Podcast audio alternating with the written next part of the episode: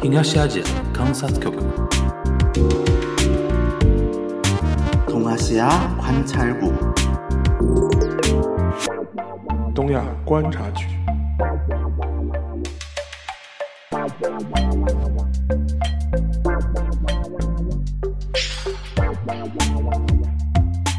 Hello，大家好，我是樊玉茹，大家好，我是安青。欢迎收听本周的东亚观察局啊。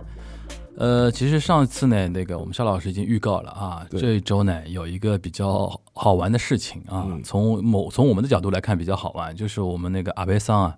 他那个国葬啊，嗯，就正所谓国葬，所谓国葬正式上，就是这个这个应该没有，应该还有所谓吗？嗯，我们认为所谓的，啊，好吧，好吧，或者是在很日本很多人眼里，你眼里的国个是是所谓的所谓的国国葬，OK，呃，终于上演了啊，歹戏拖棚啊，嗯然后就是当天呢非常热闹啊，然后就是你方唱罢我登场，然后各各种妖魔鬼怪都一起来了啊。但不管怎么说，这个事情就是怎么说，这周结束之后，可以说阿贝桑这个人就是就是历史上的一个算一个句号吧，也未必，就他本人的一个事情的句号，也也未必吗也？未必。我觉得很多事情可能是盖盖盖棺没有未定论，未定论。啊。行，那今天可以稍稍微聊聊这个啊。嗯，呃，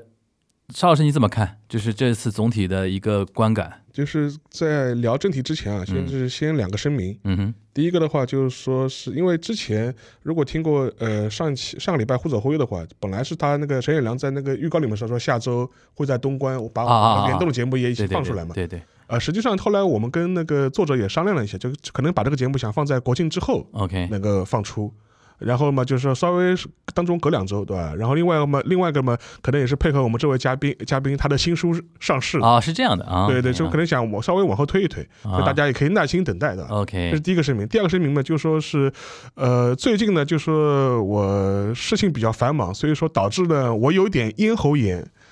OK，所以说以我在过程当中可能会有咳嗽啊可可能有咳嗽，所以就跟大家打个打个招呼的，啊就是可能会影响大家收听效果。对，但是呢，就是肯定只是咽喉炎的。我们核酸是我每我我现在是天天就要测核酸的，所以是因为那个工作需要的，工作需要，天天要天天要测几乎现在变成天天要测了。所以但是但是呢，可能最近就是事情比较多，所以说有点有点咽炎，啊 OK，跟大家打个招呼。好，然后说回这个正题的话，就是关于这个所谓的国葬，为什么要说所谓的国葬呢？因为在日本，其实有相当多的人的确不是很认可这个国葬的呃呃形式吧。嗯哼，呃，根据日本一些相关媒体的调查，无论是像朝日这种偏左的、偏自由派的，还是读卖，还是像那个呃共同社，就是非常中立的一个通讯社，他调查就基本上有百分之六十到百分之七十的民众是不太认可国葬这样一个行为的，这个政策的。所以说，在此之下，你也确实可以说是所谓的国葬。嗯哼，因为你国葬的话，你可以说明这个事情至少在日本的话，它是没有取得一个广泛的共识，嗯这它并不是一个全面认可的，就说是事情。嗯哼，而且你可以观察到，呃，那一天嗯之前的那个情况就非常有意思，就是说我看日本一些新闻媒体也会做一个这样的报道，就是全国是没有自诉的。嗯，就所谓自诉的概念是什么呢？就说是，呃，在此之前，停止什么娱乐，对，就是像之前那个昭和天皇，嗯他就是他去去世的时候，嗯就是他八九年，八九年他去世的时候，当时日本是有自诉的，对，就是当然他他那然后他的他的葬礼，他当然是国葬，因为他的呃天皇的国葬是由于相关法律规定的，皇室典范里面它是有一些相关的规定，所以说这个事情是一个法定的这样一个国家仪式。嗯然后在这国家仪式当中，虽然国家本身它没有要求你啊停全国停止娱乐活动啊，它也没有这样说，嗯但是的话，一般来说的话，日本的呃所有的民众啊，或者企业啊，或者相关的一些行业，它也会读空气嘛，就是这个空气现在大家都很肃穆啊。嗯所谓自肃嘛，就是自主的，对，天皇驾崩了的，然后我们打引号驾崩了的，然后所以说我们现在就要自诉，就说比如说娱乐活动相对来说可能要暂停，对吧？然后相关的电视台不要放再放一些嘻嘻哈哈的这种节目了，嗯就是要转播这种重重大事件。哎哎哎，很熟悉啊，对对，它是他是有这一套自诉的，嗯就是这这是一套，就是说我们可以想象的，在日本可能出现了一个情况。嗯，但是这一次安倍的他整个过程当过程当中呢，实际上是没有所谓的自诉。但但有一点就是我我觉得还要跟大家解释一下，就是安倍毕竟他不是天皇，嗯，对吧？就是上一个首相引起那个国国葬，真的离现在的日本人太遥远了。太遥远了。就是说现在其实没有一个特别近的一个案例可以参考，到底应该怎么怎么怎么干嘛？对而且其实你说吉田茂那个时候的日本社会，跟现在日本社会的那种多元化、那种开放程度、文明程度也不能比不。太一样，对吧？所以说相对来说，如果拿吉田茂所举例子的话，吉田茂国葬的时候，实际上多多少少还是有些自述的，啊，多多少少还是有些自述的。对的，只不过就是说，他跟天皇的级别可能还是不不太不太不太一样但是如果这一次你看，呃，安倍的话，就基本上是没有任何的一些波澜。我举我举个例子，就比如说，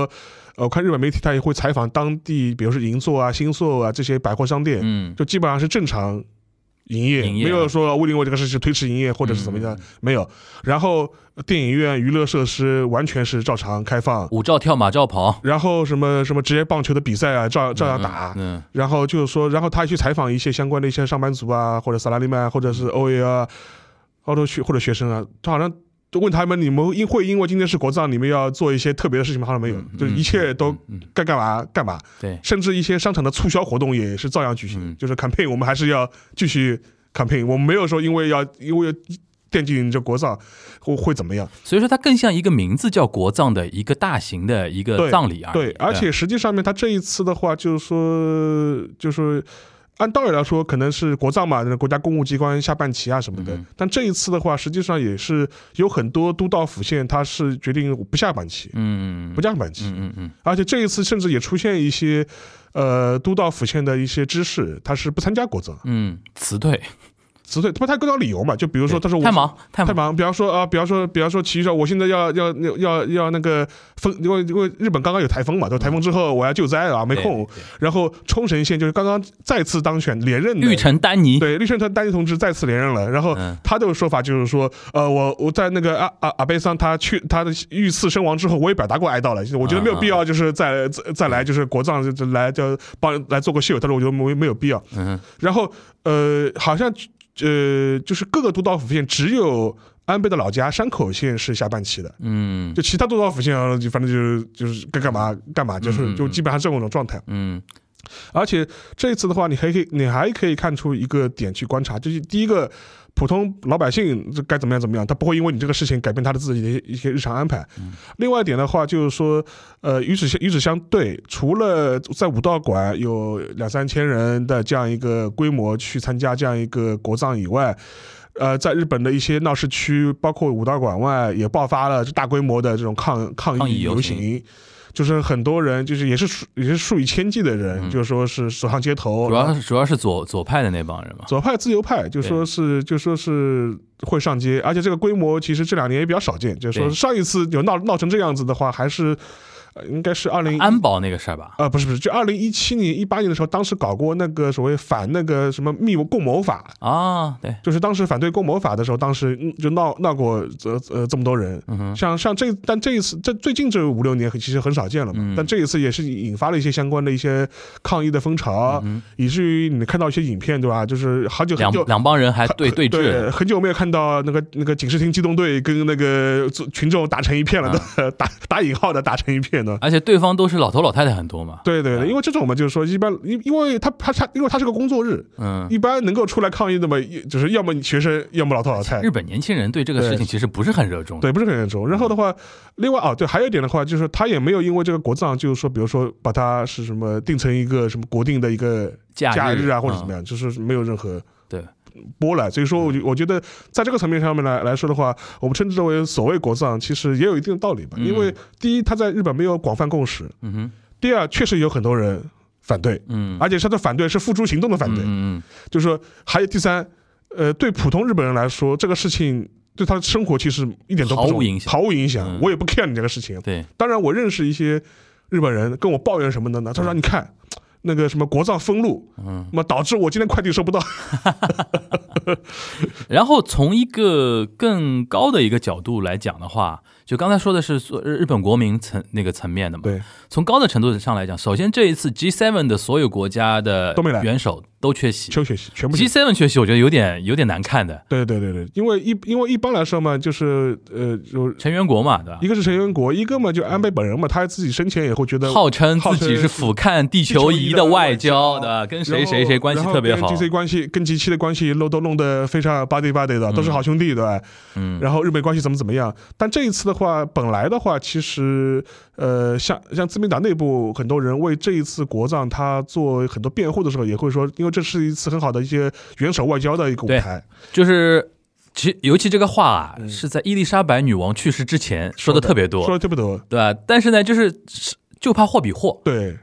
其实伊丽莎白那个二世去世的时候，去了太多的元首，元首，你像。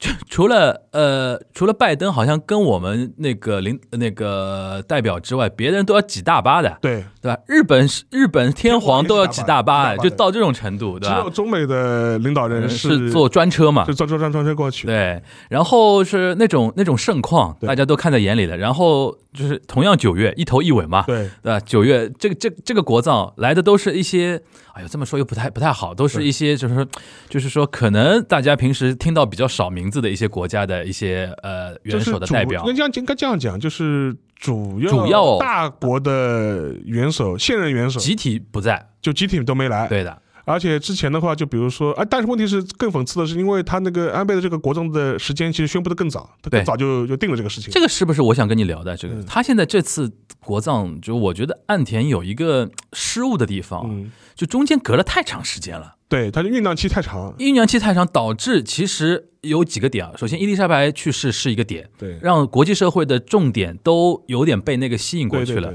还有一个就是。关于那个统一教会那个事情发酵时间太长了，太长了，越搞越显得这个国葬太莫名其妙。如果当时是七月份对吧？他七月份出事嘛？对，七月份就办国葬的话，肯定比现在要盛大很多了。或者或者是比方说半个月内搞定。对，老老百姓的那种支持程度和那种哀悼的感觉还在。对，现在觉得有点变闹剧了。是的。我觉得岸田这一点可能是有点、有点、有一点点失误的地方啊，但这个你可以理解嘛，这是这日本的这套官僚这种效率不行，就是模式就想我们一定要、一定要怎么怎么安。哎，这点你比如说英国人一直在演练那个有道理的，对吧？演演练女王去世的那个那个东西，他这个可能已经准备了很长时间了，预案都已经很很将近好像二十年，好像对预案已经很成熟了。反正反正反正啊，就是说什么女女王驾崩之后，赶紧一套就是可以马上付诸实践啊。因为像这个的事情的话，因为我觉得呃。就跟我们之前聊过的一样，就说是他迅速决定国葬这个事情本身，实际上面是出于他自己的一些政治上的一些考虑，为了安抚自民党内的一些保守派，嗯，呃，或者右翼吧，给个交代。但问题是什么呢？他跟那个女王当时。呃，逝世之后的情况不一样，因为英国方面从九十年代开始就一直在预演这个事情，演练，演练这个事情。第一个是官方他要做方案，这个事情步骤怎么样，程序怎么样，礼节上怎么安排，然后甚至呃，主要媒体 BBC 啊，什么 Sky News 啊，什么 ITV，他也有他自己的报道的一条流程，对，他时不时也会更新。对，我之前是跟杨一聊这个事情，他就跟我他就跟我说过一件事情，他说。像日呃像像那个英国的这些媒体啊，他是每隔一段时间他会要换他的一个这个报道女王逝世的这样一个模板，甚至到什么程度呢？他的一些机位，他每隔一段时间他就会调。他说，呃，因为当地的一些情况发生，环境发生变化了嘛，我要换那个我相关机位。但是这套东西是一直在更新，一直在准备的。所以说一旦出了这个事情之后，我们马上知道我们应该该怎么做。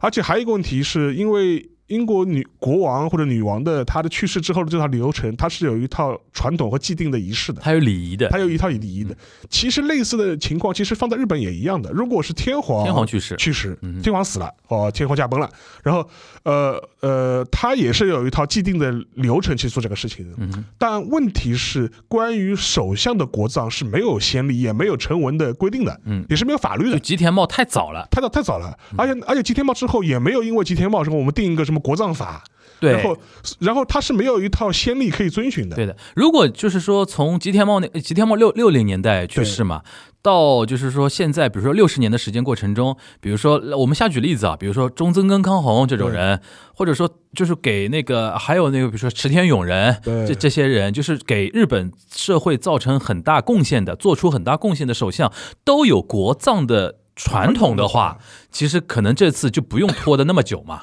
对吧？现在等于是很多事情，他连钱这个事情都要先过国会要要审批嘛。对，因为他要看，因为当时日本国会都已经休会了嘛，他要看临时的国会。就我记得好像十六亿日元吧，呃，但是不止，应该肯定后面是不止的。他本来还更低，本来大概就也就两三亿日元，嗯后来他是因为说编了很多安保的啊安全，主要是安保的费用。呃，对，安保费用，大概他大概十六亿里面超过一半是安保费用。嗯嗯呃，但无论怎么说呢，就是说他是没有他打这个结果，他很多东西他没有潜力可循。嗯哼，呃，因为在此之前，自民党首相的葬礼基本上是采取了一种自民党与政府合办的方式，就各自付大家 A A 制，大大家出一半钱，对自民党他自己掏一半钱，然后政府掏一半钱，然后。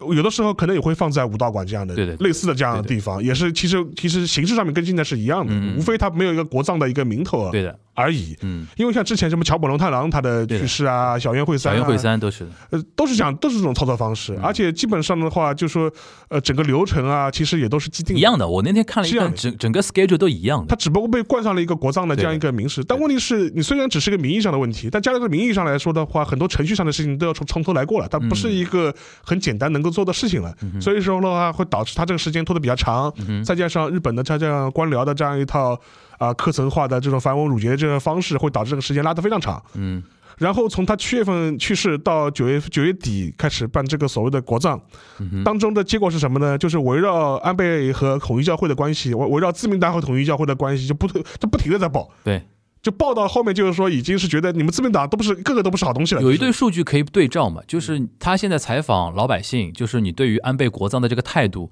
和另外一个问题就是你对于呃，就是呃岸田这个内阁对于统一教会的一个处理的一个态度，或者说执政党对于统一教会处理的态度满意程度，其实两拨人的数字很接近的。对，其实很多人现在对于安倍的他的一个观感上的不好，就是怎么觉得，怎么连连那些什么。议员啊，一些政党啊，你们都跟统一教会有那么深的一个一个一个联系，现在就是越挖越多嘛，对这种感觉。然后这个东西导致了，再加上整个社会的景气的一个气氛又不太好，呃通货膨胀涨价，对吧？然后那个又加又加上九月份那个就是伊丽莎白女王去世之后，我靠，谁都去，对对吧？然后哇，这边谁都辞退，就显得哦，大家其实日本人也要面子嘛，对越来越觉得你这个事情办的就不妥，就这种气氛，其实到就是到了昨天这个时间节点就更明显嘛更。明显。因为再讲回他那个所谓的什么葬礼外交吧，就是说。因为特鲁多他因为那个飓风的问题，他说他不来之后，就基本上这三位一个都全灭，全灭的，一个不来。然后美国嘛就只去了一个贺锦丽嘛，就是就是我啊，这种也是属于呃怎么说呢，就是一个安慰奖，发了一个安慰奖给你的。嗯。然后哎，我们是副国级吧？呃副国级，对，其实格级级别一样的，我美国也副国级但我们这个副国级可能级别还要就是但但副国级是副国级副，国级是副国级，但大概懂我们中国政治逻辑的人应该明明白这个意。日本人也懂，日本人也懂意。和意涵。但是然后主要大国的话，元首或者是首脑政府首脑的话，只有莫迪，啊，主要大国只只只有只有莫迪。哦，那印度还很很很铁哥们了，对，只有莫迪，当然，当然他也是谈，就顺便去谈谈些别的事情嘛。然后其他事情呢，其他基本上都没有这些主要大国。嗯什么我知道蒙古总统好像是去的，OK，然后什么什么约旦啊，这都是大概就是巴布亚新几内亚都是这种。但是除了印度之外的主要大国，一个都没去一个都没去，一个都没去。而且甚至有一些本来说要来的一些前元首也没有去，嗯比如说像默克尔，默克尔本来是说他会参加的，后来后来也是辞退了。嗯，默克尔现在自己焦头烂额对对对对对对对，低调做人，低调低做人。调做人，所以说，呃，无论怎么说吧，反正这个从这个从所谓的葬礼外交这个角度来说的话，其实也效果不彰吧，就是说也很难被人家。也很容易被人家指责嘛，说你这个东西，你啊，你浪费了这么多钱，对吧？其实你搞所谓的什么葬礼外交，其实人家也都不来，嗯哼，尤其是跟之前的女王的葬礼做做做对比的话，这个就特别的鲜明。越比心越痛，越比心越痛，越比心越痛。所以说，我就总整整体来说，我觉得，呃，这个嗯，所谓的国葬吧，其实对安倍政权来说，现在来看的话，有可能是弊大于利，或者是嗯失分大于得分。而且另外一个与之对比的话，就是安田的他的政权的执政满意度嘛，嗯，呃急跌，呃急跌，现在嗯。大概都呃就是跌到百分之四十这样一个上下这样一个这样个左右。我看到有一些是有机构效益的，可能更低一点，嗯。对，所以说我觉得这一点的话，你能看出来，就是说，呃，这是一个处理上的一个问题。但是反过来说，对安田来说，他七月份把话放出来之后，他也很难收回去。对，我说我说过去了，那完蛋了，就说也是更不讨好，更不好。更不好这，一方面呢，可能会党内的那个右翼骂骂翻天，对吧？而且左翼也不会表扬你，啊，左翼也不会表扬你，里外不是人，你你早干嘛去了？对对早干嘛去了？对对被我骂了就那个，而且，他有一点还跟当年吉田茂还不一样。吉田茂葬礼葬礼的时候，呃就是在野党是参参加的，嗯，这一次的话是在野党基本上是集体，就是说是拒绝出席。有有几个人最后就是会出席对，但就是他呃作为党是党是不出席不，出席的。然后就比如说什么立宪民主党啊、嗯日日共啊，包括令和新选组啊，这些这些这些中自由派或者偏左翼政党，就基本上都是一个拒绝出去的状态。其实进入九月份之后，我觉得日本社会从上到下进入另一种就是说阅读空气的状态，对就大家都有点冷处理安倍这个国葬这个事情，对对对对因为越来越觉得呃不是个味道。不是个味道。就原来当时七月份，你想当时还没查清楚的时候啊，我们那么就是执政那么长时间的一个首相被这样莫名其妙的枪杀了之后，大家都有一股愤懑、悲愤的东西。后来一看啊，原来是这么一个人，然后后面是这么一个原因啊，然后你们勾结的那么深啊，那种感觉就越来越奇怪那种感觉。是的，就是我跟一些就是日本朋友聊这个事情，嗯就是说我我昨就是我记我那天就他那个国葬当天的时候，我还发个信息给他，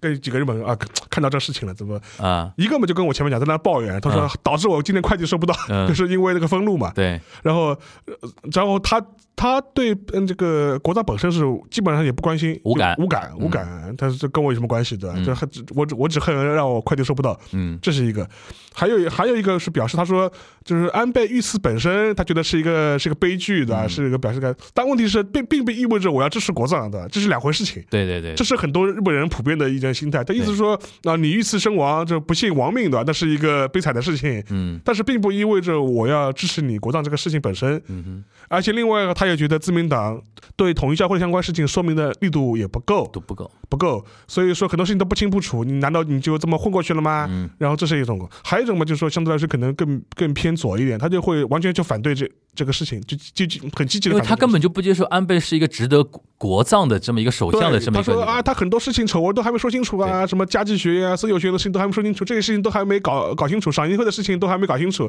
嗯，你就迫不及待的给他花我的钱，对花我们的税金对吧？给他办国葬什么意思的？就是这也是呃有一些就非常非常激进的这些人跳出来去嗯反对。嗯呃，这一点的话，我觉得总总体而言，我觉得日本的主流民意的态度的话，从呃舆论的反应啊，或者相关的调查都能看出来，基本上态度就是说啊、遇刺嘛，身亡嘛，总归是一件不好的事情。嗯但问题是，这个国葬呢，确实有点过，就是基本上是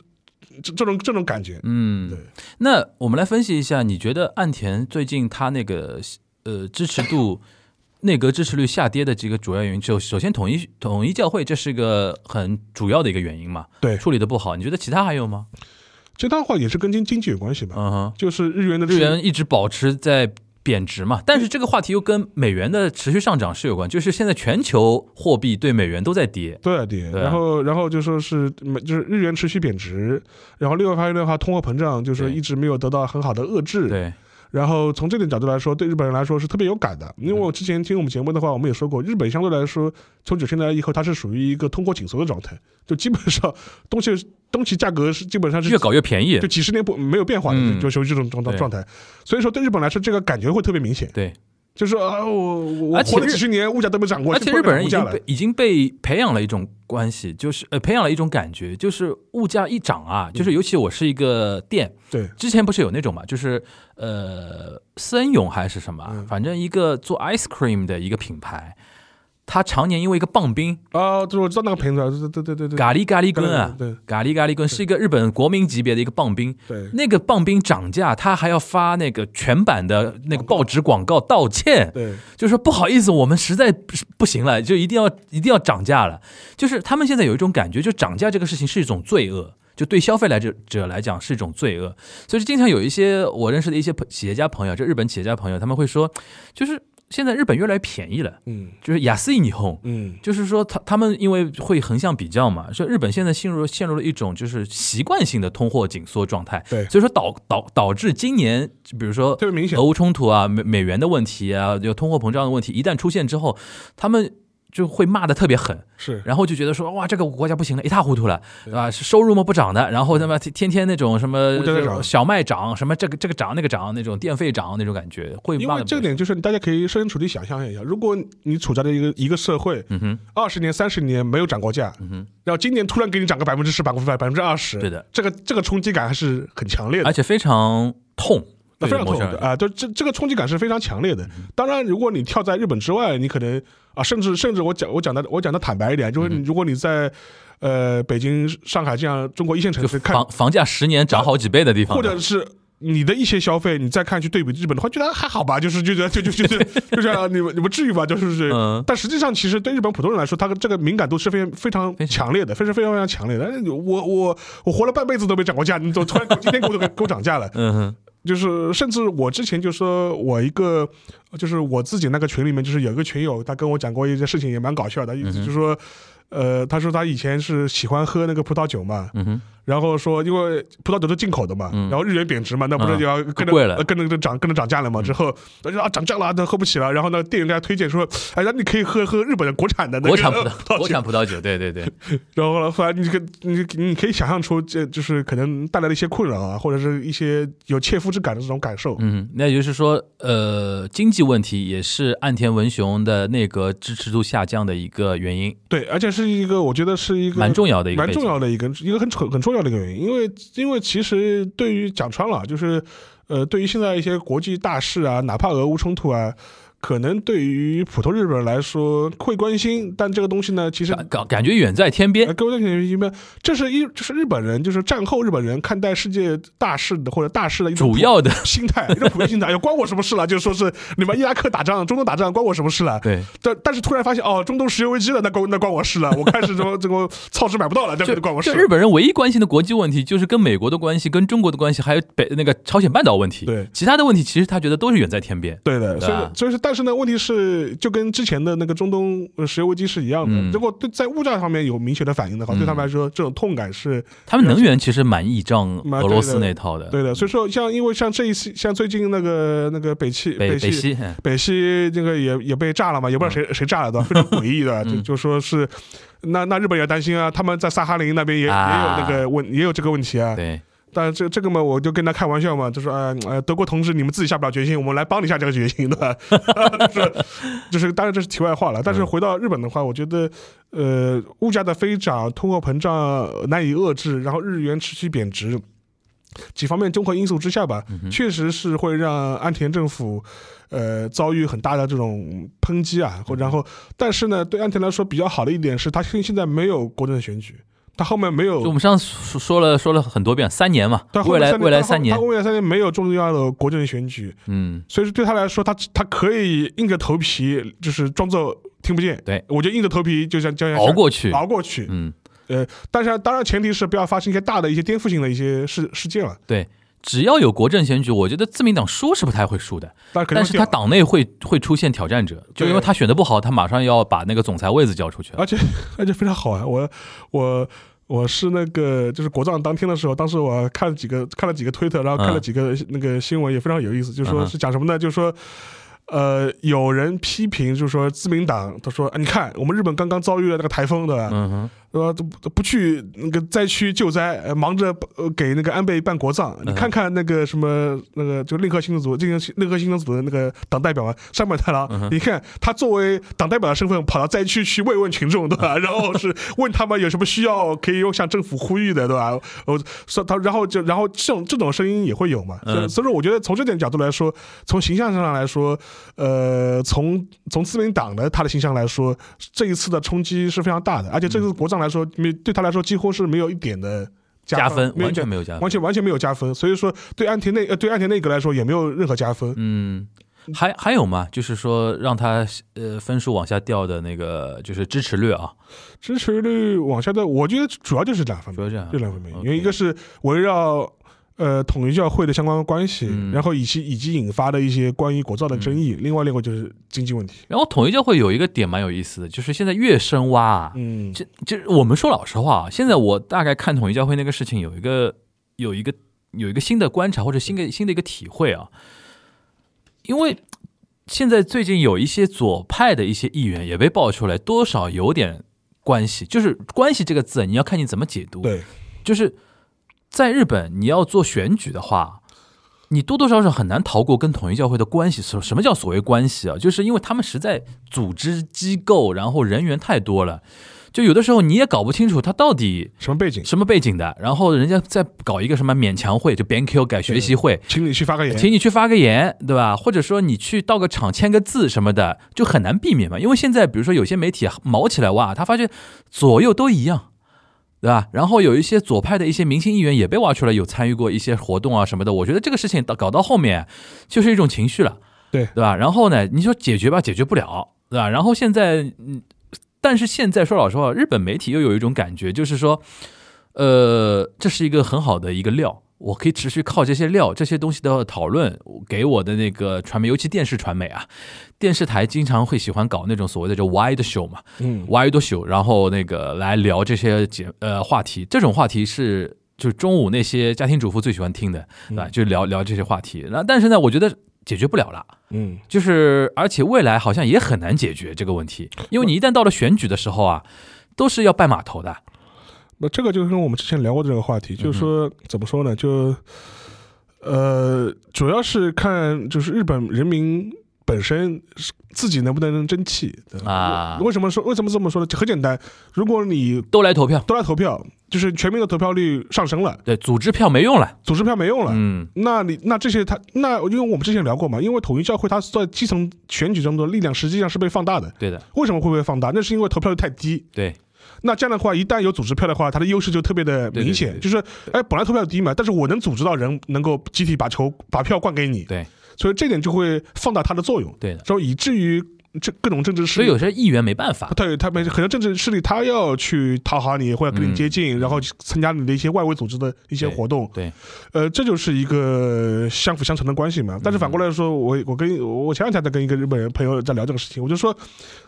那你们自己要投票呀，你们自己投票率上去了之后，他们的影响力就会减弱呀。他们存在感只要一降低，议员可以完全不搭理他不搭理他们？我觉得这就是一个很现实的问题。对但可惜的话，就是说是日本这些年的那个更难。跟你说，对啊提高他们的投票率是更难的一件事。然后那个呃，我我我跟我聊的那个朋友还在那反省，他就说：“哎呀，他说我也觉得，他说，哎呀，我自己每次都会去投票啊，我周围的呃朋友好像也会投票啊。嗯然后因为他是大学里大学里当老师的嘛，他说嗯我的学生也会去投投票啊。那我就回他一句话呢，哦我说：哎呀，我说我说我说呃，就说我说那是因为你周你周围都是知识分子，你你的就是你走在这个，因为你在大学的这样环境嘛，你所以说可能就说是跟普通民众或者主流有会有一点代沟，你有他你有你的一个小的同温层。嗯哼，所以，然后他后来反正就，哎，他说，哎，他说沙桑，你这样讲这个话呢，可能有点道理，但是我觉得呢，也未必对吧？但那也也有可能是我结婚了之后还没小孩，有小孩之后可能就忙 忙于家庭事务，对这个政治性的关注度、社会关注的其实关注度会降低。是这样的，嗯其实是这样的。行，那我们大概基本上盘出来两件事儿啊。第一个就是关于那个国葬的，他那个最终的一个评价，虽然盖棺了啊，但没有定未未没有定论。然后岸田文雄其实跟国葬这个事情其实有点联动的啊，他就是呃他的对他来说也尴尬，对。因为你宣布你已经宣布这个政策了，你说你收回，对吧？嗯。那个不利，那更更就我们想过更惨，我觉得对于岸田来讲，现在就觉得说这个事情早点过去那，赶紧了，赶紧了，赶紧了了了。啊，然后他要忙后面的事儿，对吧？然后呢，有一个事儿，其实其实其实值值得跟我们今天稍微稍微盘一盘了，就是关于那个，哎，其实这个事情跟安倍有点关系的，嗯，呃，因为关于那个东京奥运会啊，二零二零东京奥运会那那个事情，最近，最近接连爆出一些昭和，用沙老师话，昭和老头子对。接连被抓进去了。对，被抓起来，为什么呢？就是受贿、行贿行贿。一些一些一些问题，包括什么呃参与调查都算在里边嘛。对。森喜朗对，对吧？角川书店，角川角川集团吧，角角川 Group 的会长对，对吧？角川利彦还有那个 Aoki，Aoki，就是大家就就是在日本基本上就那个嘛，那个呃洋服就两个牌最有名嘛，那对个阿亚嘛，青山和青木嘛啊青木，Aoki Aoki Aoki 的会长对吧？他也算一个主要的 sponsor 嘛，对吧？对。这个两大 sponsor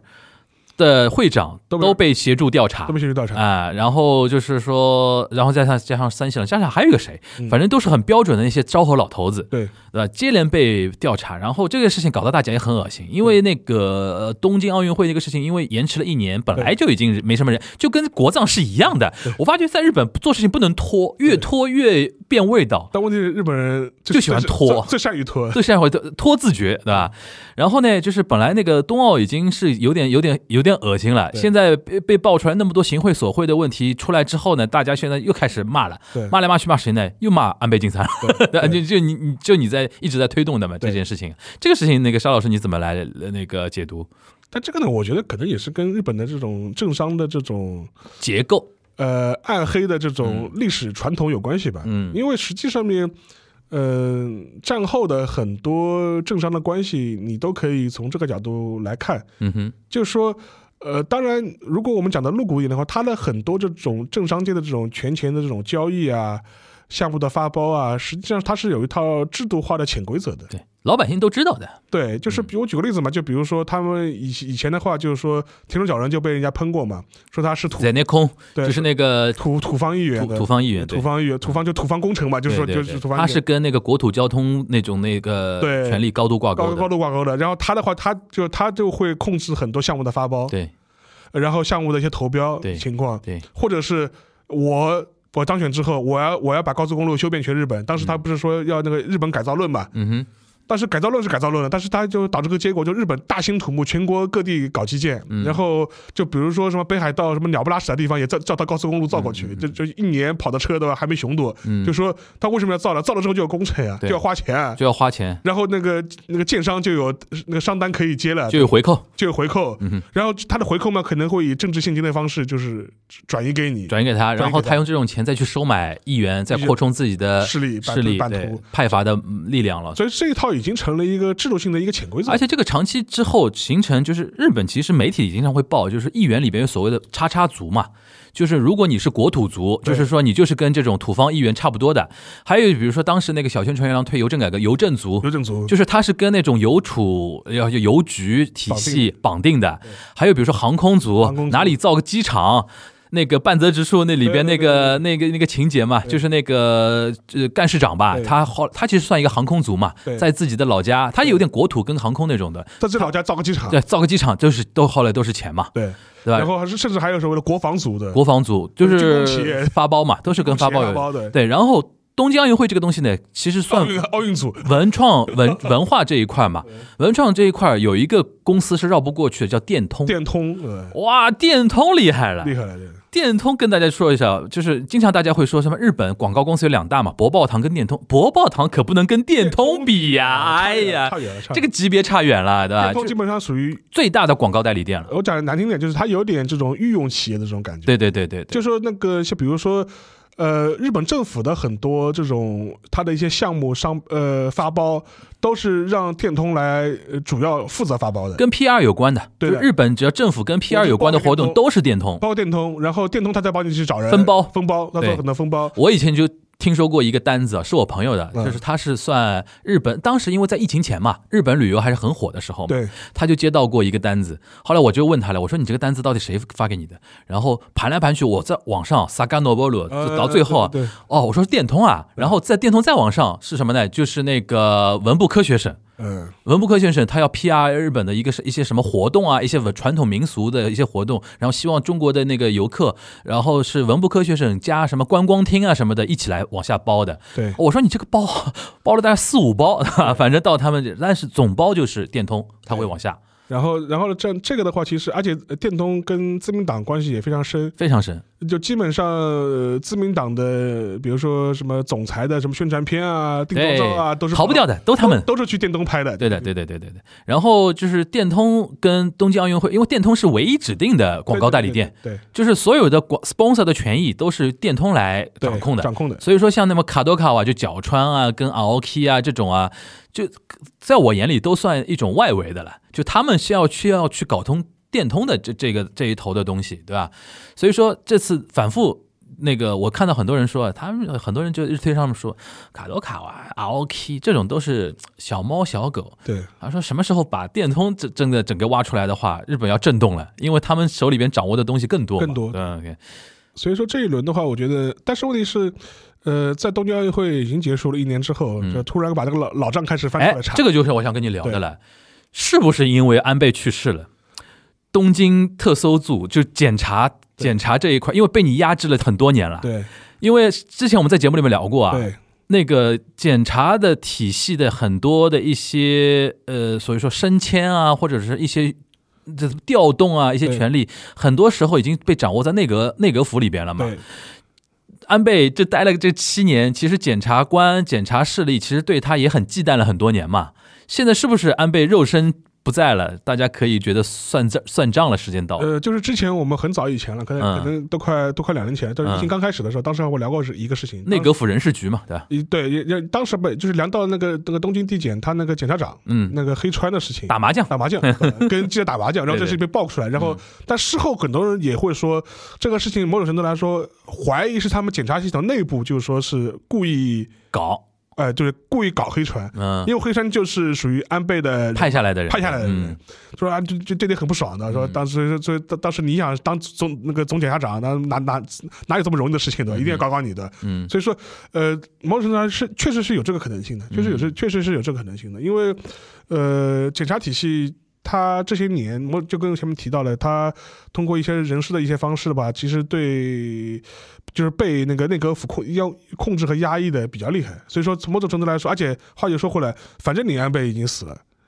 我先我我我这个把这锅盖子掀开也就掀开了，对吧？反正你你人不在了嘛，对吧？你嗯第一个嘛，你不是反正死者为大，对吧？你死了，我们也不会再追到追到你头上头上去了。对，反正我们只要不直接指向安倍本人，对你的那些别的是一些事情，他尽量追嘛。对，尽量追嘛。所以而且，但是我觉得看懂的人看懂了，就是检查体系的那种反扑，其实有点那个意思的。是的，所以说我觉得从从这个角度来说的话，我觉得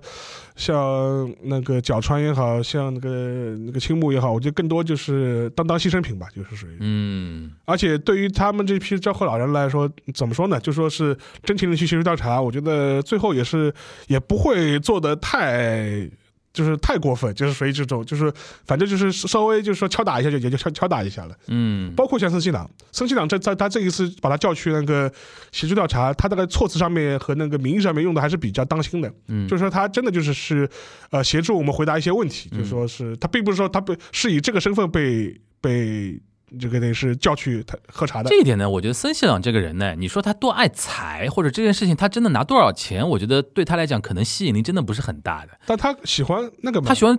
传局嘛，搓汤圆嘛，喜欢搞搞那种东西嘛，对吧？不是我这个想场景嘛，就按照上海话讲，就是上海话里面就喜欢拐狼头的，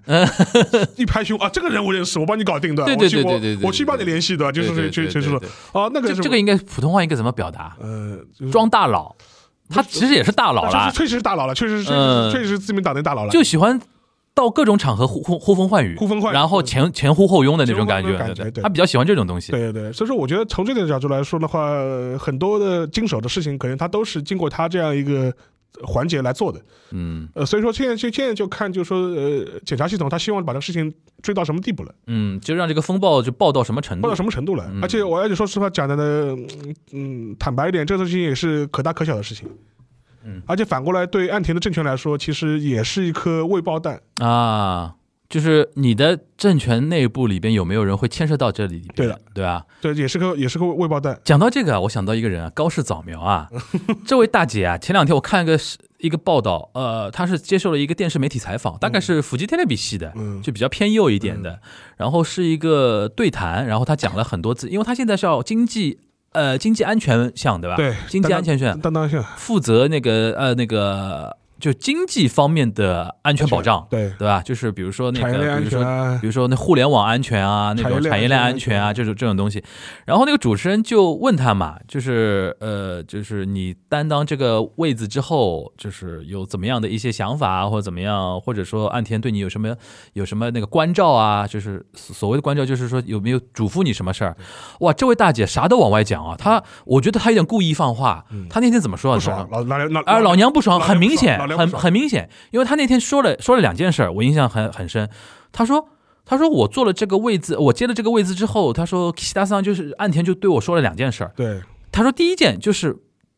那个一个关于 security 的一个什么法案，经济方面的法案。他说这个事情让我不要多多插多插多插嘴，多表达意见。对然后第二个，他说千万不要提中国两个字。对 哇，这个刀插的好深啊！对对对，就是他知道岸田现在最介意的是别人把他贴上鸽派、对华那个软弱派的标签嘛。但另外一派嘛，他也要平衡这个事情。嗯就是我就觉得，就是因为因为就说，其实嗯。他日本搞所谓的经济安全、产业有点针对那个，其实都知道你针对谁嘛，对，但实际上他又担心这个事情呢，不要做的太过，就是就是造成很大的刺激。对。啊，所以说他意思就是说，就说我们就是有些事情你做就做了，就就不要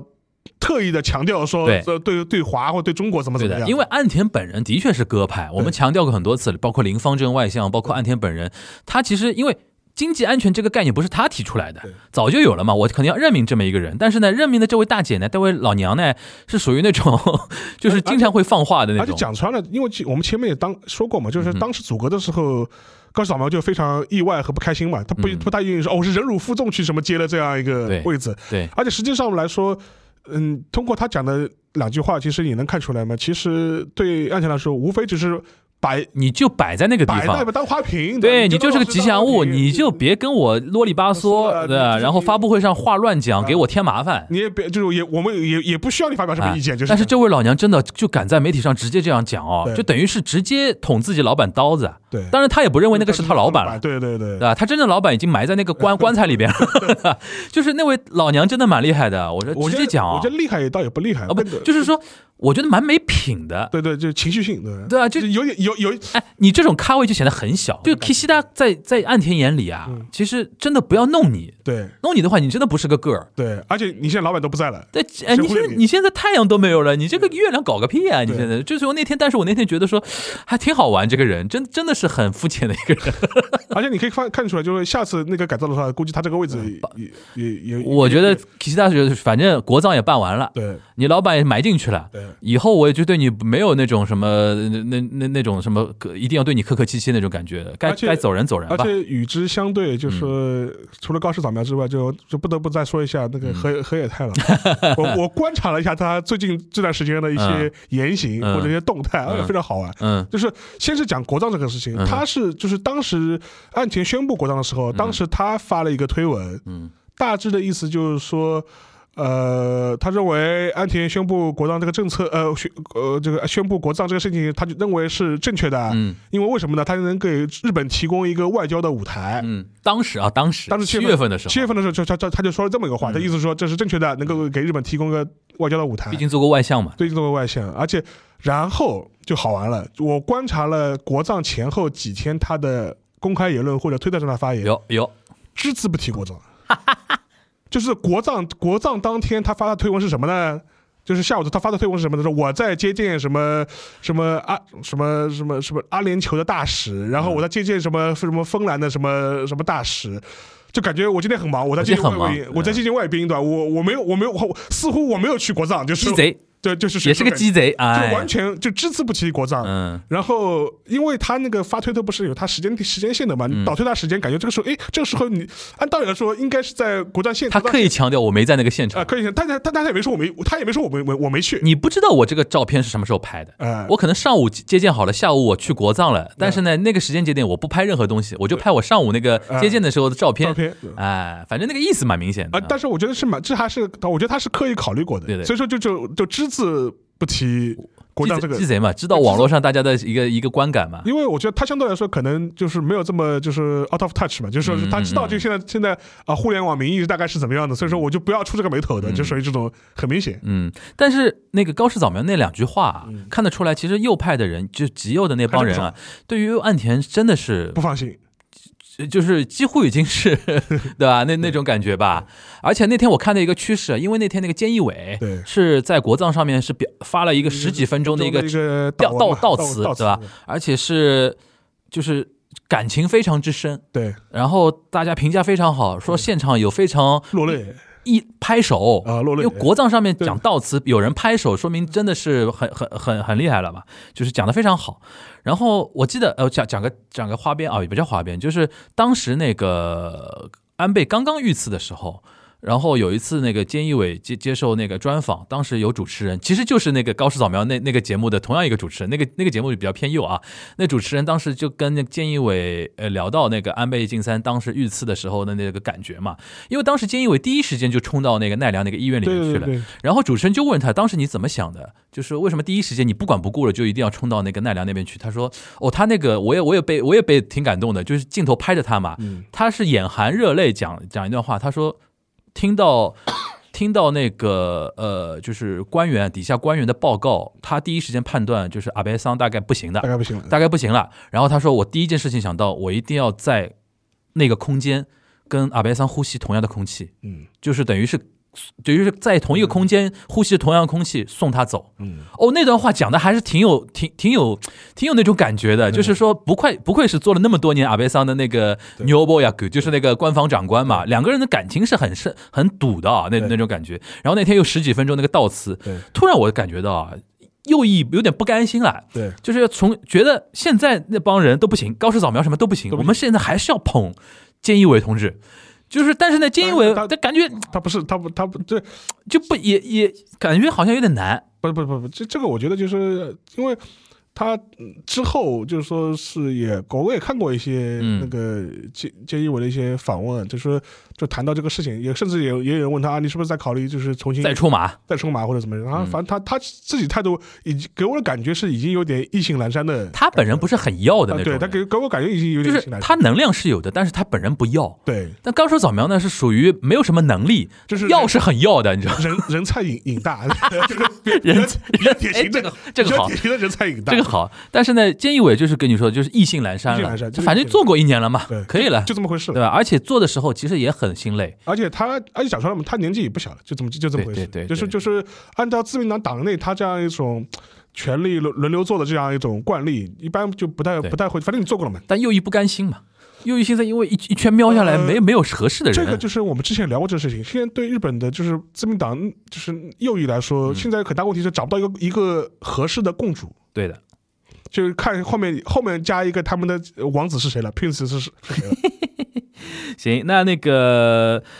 我们今天就花这么一点时间啊，跟大家聊了聊聊了一聊那个国造那个话题啊，最后留一点点时间吧，嗯因为我们现在呃录音的这个时间节点非常有意思啊，今天等于是呃中日关系五十零五十岁零一天啊。对，五十零。对啊，五十岁零一天重新开始了。然后昨天我去参加了一个日领馆的一个活动，挺有意思的，是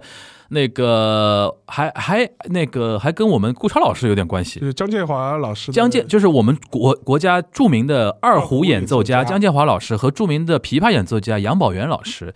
呃，因为他们两个人跟日本的缘分很深嘛，然后昨天是在日领馆的那个会会会会馆里边，然后做了一个小型的一个演奏会，然后我我是昨天参与了嘛，然后、呃比较感动的是。因为你不用上班，我不用坐班，我不用坐班，因为那个他时间非常不友好，是那个周三的下午下午。三点，对，对吧？然后就我们顾超老师也有在里边参与一些策划啊什么的，这个这个活动才成型。我比较感那个感动的就是那个，因为他们两两位演奏家是当时《末代皇帝》这个电影在拍摄的时候的原奏者，对，就是在录那个那个 OST 的时候，就是他们奏的嘛。然后当他们在合奏《末代皇帝》那个音乐的时候，我还比较有种 有种有种鸡皮疙瘩那种感觉，因为就当事人嘛，你想一九八七年的电影啊，很多人就是。快四十年前的一个一个电影了，对吧？这这这当时这个那个昨天那个活动还挺挺那个有意义的啊。呃，但不管怎么说吧，就昨天是正日子啊，今天是那个五十周年第一天。然后我比较想分享一个什么事儿啊？那个昨天我看到有有一个那个朝日新闻有一个编委他发了一条日推，然后说了一个数字啊，这个数字是那个朝日新闻公布的啊，嗯，挺有意思。他说，呃，在日本做民意调查，对于中国感到有亲切感的、有亲近感的比率，七十岁以上的人是百分之十三点二，嗯，六十岁以上的人是百分之十三点四，四呃哦不是以上啊，就是七十岁，就是七十一到八十啊那一代，然后六十六十一到七呃到六十九，就是那个六十代啊嗯，是十三点四，然后四十代是二十四点六，嗯，然后稍微比那个六七十岁的人高那么一点点。然后有意思的来了，十八岁到二十九岁的人里边，对于中国有亲近感的比率百分之四十一点六，是平均的两倍。两倍，嗯，有意思啦，对，沙老师，那个因为前在在前一段时间，呃，那个现在的驻日大使啊，垂秀夫同志啊，嗯发表过一个，就面对那个中日关系五十周年的时候，发表过一个讲话嘛。嗯，因为当时我们我们看了那个原文，我我就跟沙老师说，哎呦。这个说的好像有点凶的啊，那那个感觉啊，他有点觉得说大家要努力啊。现在这个情况，就中日之间交恶的比较凶啊，嗯对吧？就是他说，相比于八九十年代，就是日本对于中国的好感度来讲，现在是跌的比较狠嘛。嗯哎，但是这组数字挺有意思的，嗯，就是在年轻时代里边，对于中国感到亲近感的人的比率是明显是要高过年长数字的。那很那很正常嘛，因为打的都在中中国手游嘛，TikTok 时代嘛，然后原神时代的，打的中国手游的，对啊。嗯，嗯。然后什么玩着中国的什么什么抖呃呃这个抖音的，嗯。然后 TikTok，然后嗯。这个我觉得还是有一个代际差的吧，因为呃，尤其是对现在的小孩来说，因为就是呃九五后、零零后对他们来说。他他说，因为他成长背景里的中国的形象，可能跟他们父辈、祖父辈又不又不一样印，象中不一样又。不一样。嗯他们可能对中国的形象，一个是他就啊一个大国对吧？什么科技感很强，嗯，然后什么事都做的，然后这这是一方面。另外一方面的话是，我讲的很坦白一点，就是说很多日本年轻人他会觉得，或者是新生一代吧，他会觉得这是个大国，就感觉就说是会不会欺负我，就是就是要交好，要交好。呃他会不会就是这个国家将来会不会欺负我？他会有这种想法，他会有这种这种心这种心态。日本会不会以后被中国欺负？对对对对对对，这他是这这才是一种比较真实和普遍的这种心态。嗯哼，所以说，我觉得另外一方面，当然了，我觉得，我觉得就是我也是看过一些，我举个例子啊，就是第一点，以下内容没有任何广告含义啊，我只是看到一个新闻，我我还关注了一下，就是那个比亚迪 BYD，嗯。它最近是登陆了日本的乘用车市场，嗯。就说呃，它的那个汽车，就电电动汽车是开始进入那个日本的这种乘用车市场，嗯。然后它也呃在日本正式开店，然后做做相关的发布会，对，然后我还看了看，哎，我觉得他们 BYD 这批人跟跟老一就是上一个世代的中国企业，如果登陆日本的话，做法就不太一样，哎，怎么说？呃，就非常接地气。就非常非常接地气。第一，他的现在的比亚迪的他们日本的那个总经理，他是一个留日的，啊，日日语非常流利。嗯，然后他早他他开发布会这种腔调，就是也跟什么 Toyota 在日本开家会是一样的，啊，而且他有点知道 Japanese style 是什什么样子的，嗯而且他还玩什么东西呢？找一堆 YouTube 的上面的日本网网红拍片。你讲的这个，拍试驾，就是你讲的这个，我想起来了，呃。你既然说了比亚迪，我也说那个厂牌名字啊。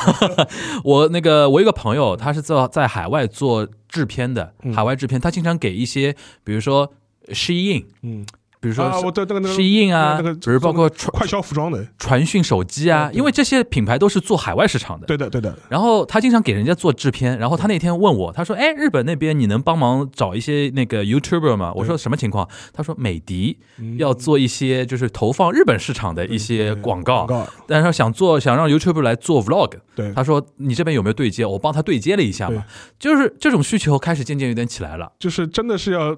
走本地的打法，对的因为因为这一点呢，我可以做个对比，嗯就是说，呃，就是去年还是前年，就是红旗轿车嗯也进军日本市场。哼，啊，然后他在日本也开了专卖店，嗯而且他卖的是那个红旗最高端的这种。这个这个档位的车，动不动可能就是人民币可能是八九十万 呃去的，就是走豪车路线。我我想到他一个非常适合红旗的 slogan，但是节目里面不能讲。就是就是红红旗。OK，然后我看了看他在日本的客户是什么呢？嗯都是华人，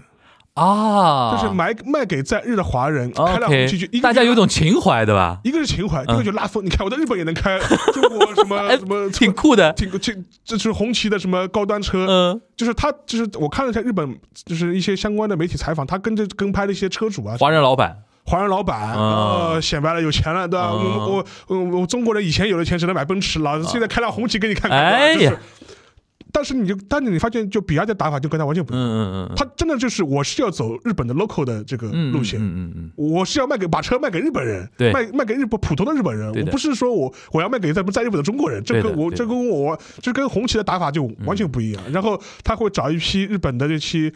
呃什么汽车网红，网红然后来拍拍试驾，科技网红，科技网红，嗯然后让他们来参加整个发布会。嗯，哎，当时我看过看过之后，我觉得哎，我觉得还是蛮厉害的。而且这里边还有一个，真是真的是时代不同了。对，我们早年对于日本，就是日本最早，就比如说呃，刚我们其实可以回顾一下啊，七八十年代刚那个关系之后，我们大量的其实接受日本的援助嘛，对，钱对吧？日本是给贷款贷款 ODA，技术援助，然后它成为很多中当时中国的留学的一个目的地，大家去学先进技术，哪怕像那个那我们说的那个纪录片，就含泪活着，就是纯粹去赚钱，对。对吧？满地是钱的那个时代。然后呢，后面就变成什么？比如说像海尔当年也进军过日本市场的。啊，，现在也有，现在也有吗？现在现在也有。海尔而且口碑很好的，是在日本是那种中低价呃那个那个那个小电器的一个在日本的就是中国的一些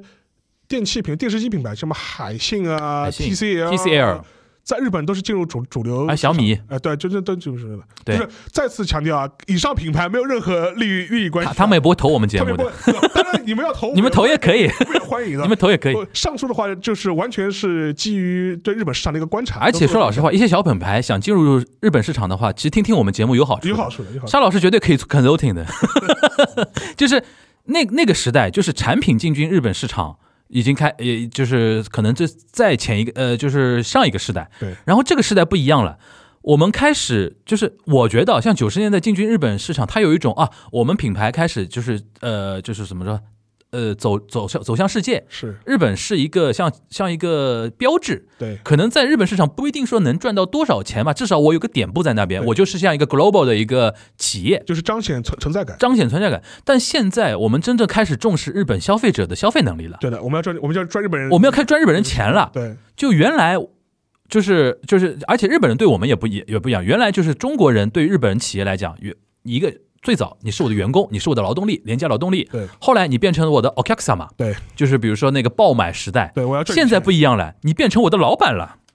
对吧？你你我你看，我开始要为你打工了，或者说我开始消费你的产品了。对这个真真的，我们眼见的这五十年的那种变化啊，对，所以我觉得这个呢，下个五十年呢，就是就就是从头开从头来过吧，就是哇，从头来过说的好，从头来过吧。就像我们今天第一天开始的，对，从头来过吧。然后我看了看，就是因为我有一些朋友在在在在那个东京嘛，他们说今天呃在东京也有相关的活动，就比如说上午嘛是开了一个。纪念酒会，嗯。然后是第一个嘛，是中日双方的领导人就互致互互致贺电。互致贺电。嗯，然后的话，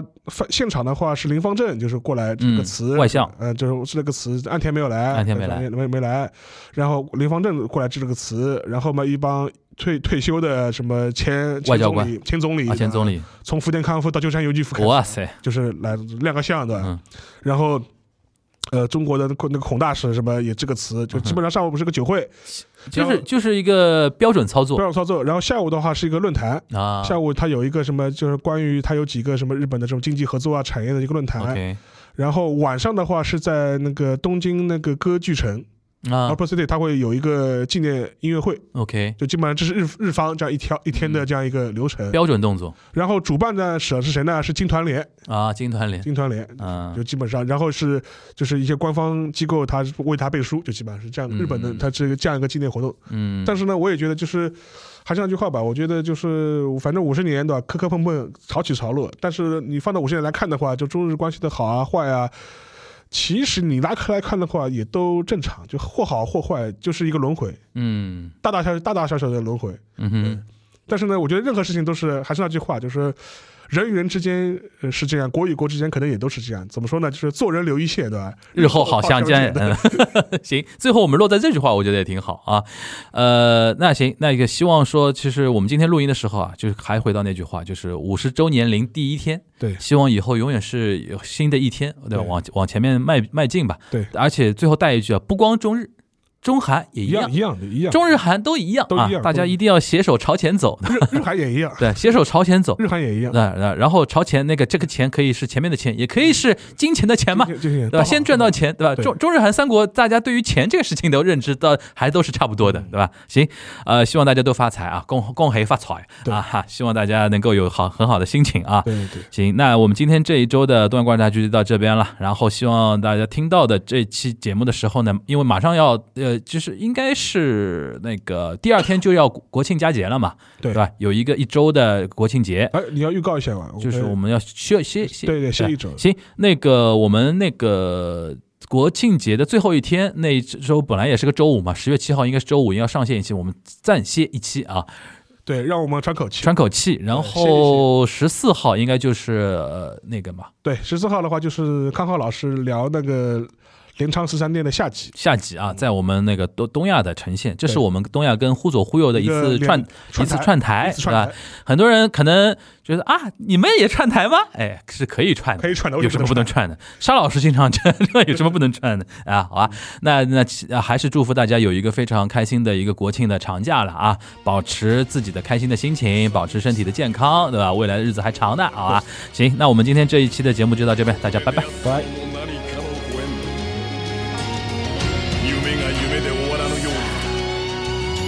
から隅まで。ズズズ一頭よろしくお頼申します。